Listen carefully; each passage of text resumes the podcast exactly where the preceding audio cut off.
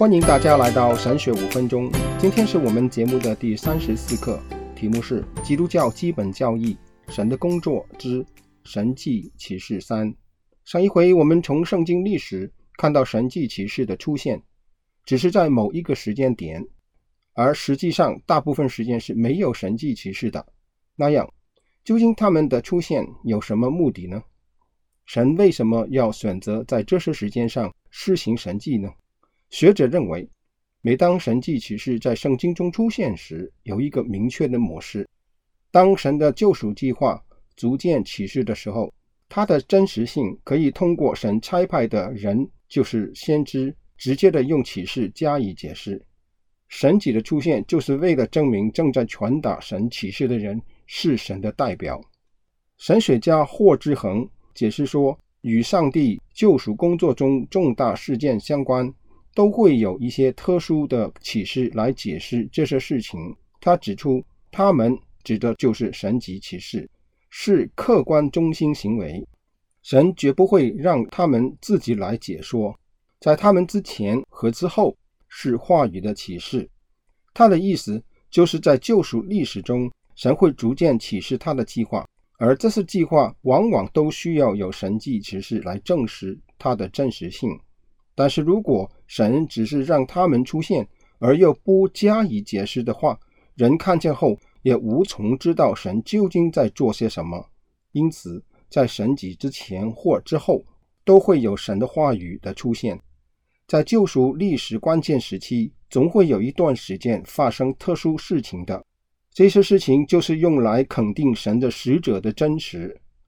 这意味着，一旦解释的事情，特殊的启示就会结束。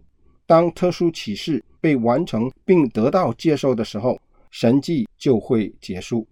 每次的神迹如果没有话语的解释，就没有目的，并且必须在完成工作后停止。只有在神通过任何的使者向他的子民说话时，宣告他仁慈的旨意，才会出现。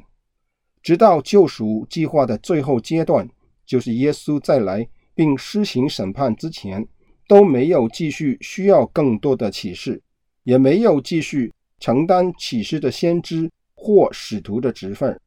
由于没有新启示需要被确认，在这个时代，直到最后基督再来终结世上一切时，如摩西、耶稣、约翰、彼得、保罗一般的神迹启示是不存在的。请大家留意，我是在说耶稣回来之前。教会是没有新启示，既然没有新启示，就不必再有如先知使徒们那样能行神迹启示的特殊职分。这并不意味着今天神不会在某一个情景下决定用超自然的手段介入人类的生活中。刚才我们所讲的神迹特别目的有没有圣经支持呢？我们可以从哥林多十二章十二节看到。我在你们中间用百般的忍耐，借着神迹启示异能，显出使徒的凭据来。保罗直接的解释了这些事情的目的，作为真正使徒身份的标志。他们是来自神的确认，以证明信息和使者的真实性。彼得又说，神借着拿撒勒人耶稣，在你们中间施行异能、奇事、神迹。将它证明出来，这是你们自己知道的。使徒行传第二章二十二节，很清楚的，就是耶稣的身份也是借着神迹启示来证明的。还有其他的经文，如在罗马书十五章十八节、希伯来书第二章第四节、使徒行传第二章四十三节、四章三十节、五章十二节、七章三十六节、十四章三节等经文都有这样的意思。最后，对今天是否仍然有神迹的问题，当今教会有三种不同的看法。首先是一种怀疑的观点，就是否认神迹仍然会发生，这是基于神不再有启示，故此用来证明神的启示的神迹就自然而然地消失了。第二种观点认为，神迹发生在圣经时代，并且一直持续到今天。最后的观点是，圣经中确实发生了神迹，但是，一旦圣经中的启示被建立，就是圣经已经完成，神便不再执行神迹。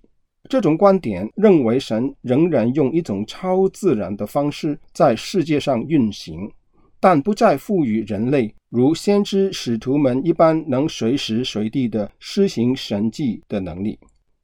下一回我们会看看圣经怎样教导我们分辨真假神迹的教导，请大家留意。